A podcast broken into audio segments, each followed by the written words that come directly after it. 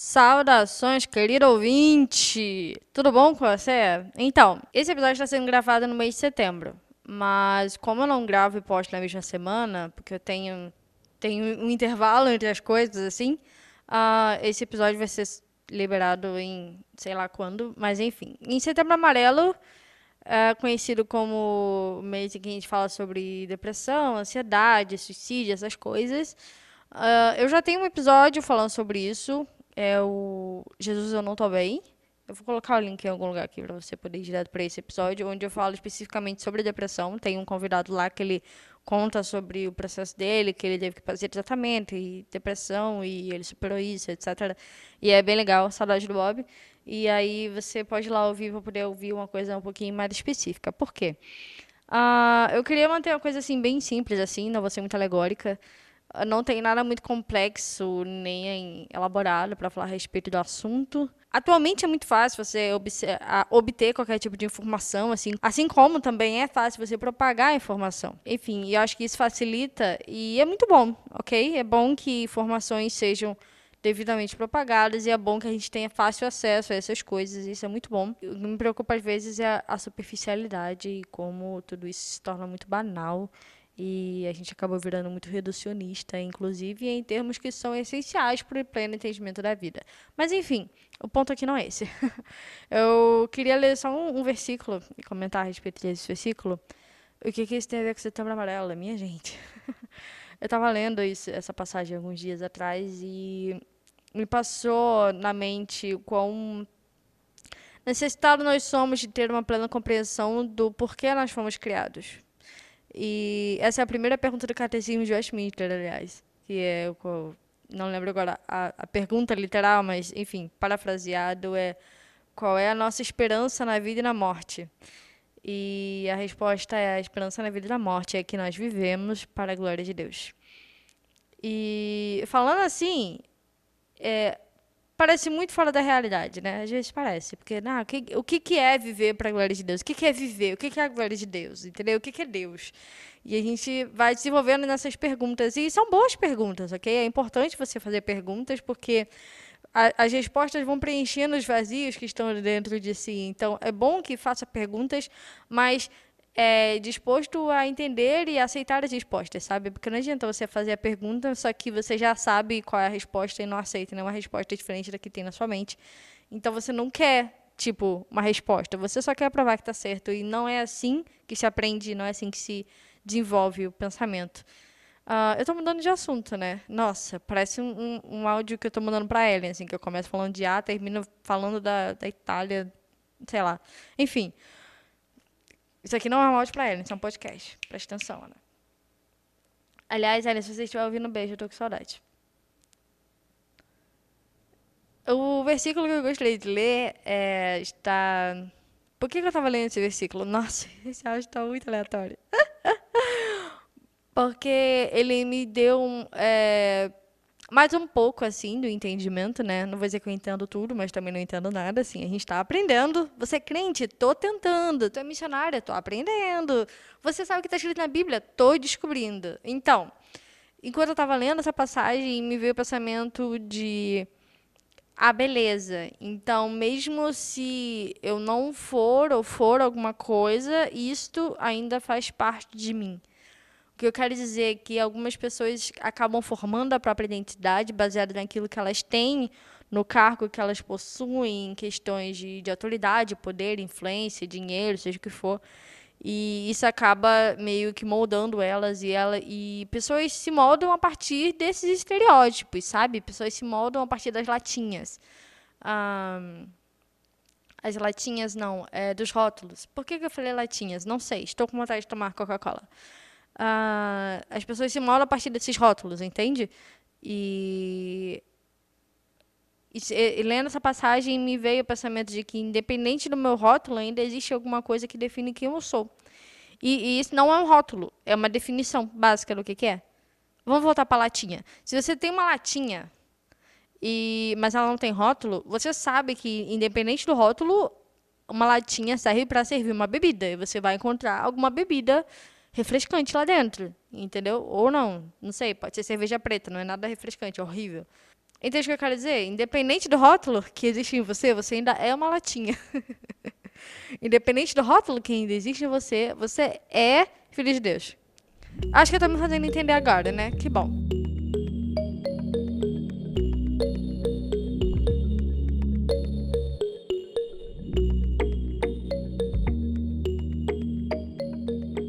João capítulo 1, do verso 10 a 14.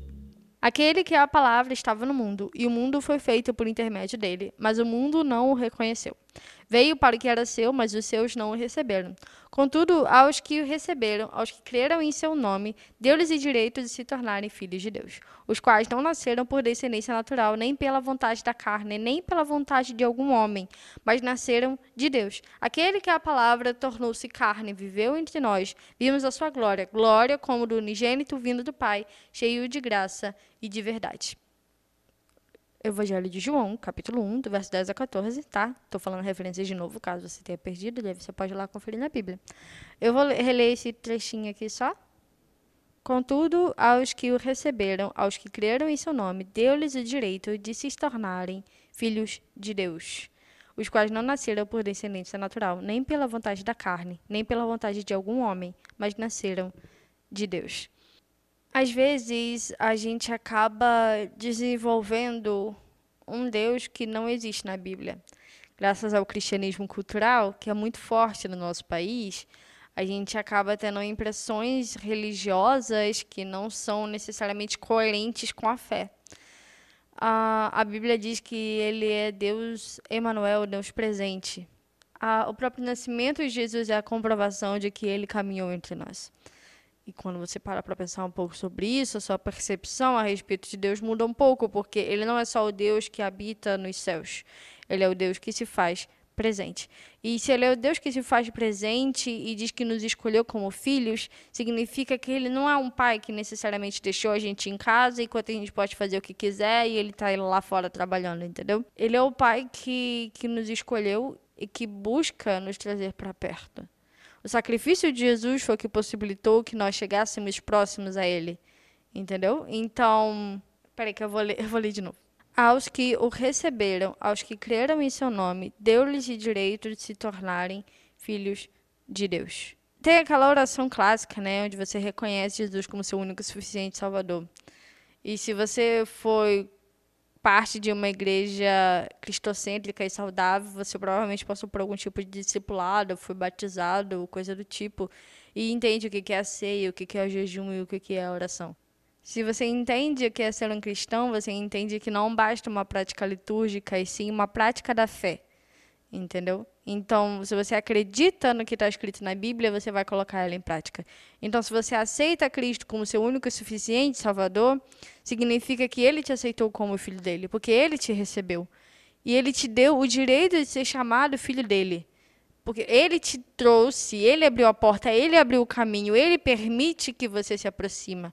Tem uma passagem em Hebreus capítulo 4 que ela é maravilhosa, que fala sobre o, o, sacerdócio de Jesus Cristo, onde Jesus se mostra como sumo sacerdote. Ele abre o caminho até o templo, abre o caminho até o trono do Deus Pai, define o caminho para nós e, e, e, através dele, através do que ele fez, através do sangue dele que marca esse caminho até o trono do Deus Pai, nós temos a possibilidade de ir até ele, ir até o Criador de todas as coisas. Então, ele não só criou pecinhas de barro, ele não só criou um sistema reprodutivo que capacitou que a gente se possa se reproduzir à torta e à direita.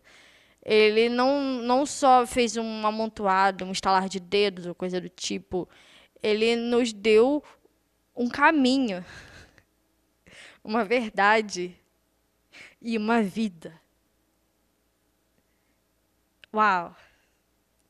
Existe muita gente mundo afora, e é por isso que o Setembro Amarelo é o Setembro Amarelo, que acaba não encontrando o significado da vida. Acaba vivendo sem encontrar um caminho de verdade, fica indo à torta direito, sem direção nenhuma. Entendeu? Existe gente que vive no engano, e gente, às vezes, dentro da igreja, que vive no engano, porque não conhece a verdade. Contudo, aos que receberam a Deus, aos que creram no nome de Cristo, deu-lhes o direito de se tornarem filhos de Deus. E ele não está distante. Ele não está acima dos céus, entendeu? Ele não está sentado numa cadeira muito alta, observando a gente, entendeu? Ele é Deus presente. Ele é um Deus que se fez carne, ele é um Deus que caminhou entre nós, ele é um Deus que entende a nossa dor.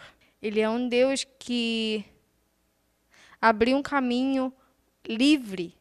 É uma linha reta. É um caminho estreito, é um caminho reto, é um caminho direto. Você pode ir diretamente até ele, onde você vai encontrar um caminho. Você não vai mais andar sem direção. Mas vai ter poder sobre você. Onde você vai encontrar a vida, melhor ainda, a vida eterna. Vivendo de glória em glória diante do sublime trono do Deus Pai. Isso é maravilhoso. Maravilhoso é pouco. Não existe palavra para descrever a grande importância que é você ser chamado filho de Deus. E esse direito foi dado a você. Você não fez nada para conquistar isso. Você não fez nada para ser aprovado por isso. Não existe nada que você possa fazer para comprar ou adquirir ou conquistar isso. Isso foi entregue a você. Quando você reconhece Jesus como seu único e suficiente Salvador, você recebe o direito de ser chamado filho de Deus, onde você tem acesso a um caminho, único, reto e verdadeiro ao Deus eterno. E tudo isso que você acha que tem, o resto, a bagunça, as confusões, as discussões, as coisas que as pessoas constroem, mas que vão virar poda, que é uma semana, nada disso tem valor. Existe vida e uma vida eterna. E se a gente soubesse disso como cristão, como igreja, talvez as coisas estivessem diferentes lá fora.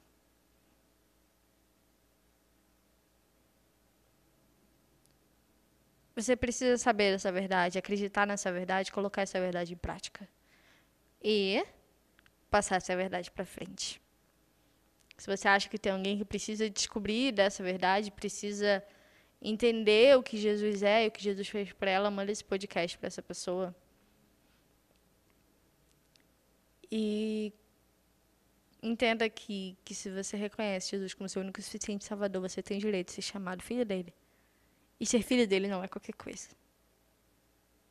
Enfim, talvez a gente faça alguns episódios sobre isso. Enfim. Espero que você tenha entendido de que você é, sim, filho de Deus e que você tem acesso a Deus Pai através de Jesus. Que você tem o Consolador que foi enviado para te consolar, para te aconselhar, para te orientar. Ele não veio para fazer a gente falar língua estranha, não. Ele veio para nos convencer do pecado, da justiça e do juízo. Por quê? Porque Ele quer que a gente viva perto dele. Ele quer os seus filhos próximos a Ele. E para isso nós precisamos deixar uma carne depravada para trás. E isso não é culpa, não é condenação, é salvação. Porque se existe alguma coisa de boa que a gente faz é deixar o velho eu morrer e assumir a identidade de filha de Deus. E essa é a única coisa boa que a gente pode fazer. E que nem é necessariamente nossa. A fé é um dom dele. Nós recebemos o direito de ser chamados filhos de Deus ao reconhecer que Ele é o nosso Pai. Fora isso, não existe nada de bom que a gente possa fazer. A não ser se submeter. A gente precisa se submeter. Isso é uma coisa boa, isso é uma coisa maravilhosa, porque Ele é um Deus que ama, que cuida, que tem uma vida eterna para nós e sempre vai estar cuidando de nós. Não existe nada que possa superar a grandiosidade que é essa verdade. Eu acho que é isso. Para mais informações, leia o Evangelho de João. Tenha uma ótima vida. Deus te abençoe.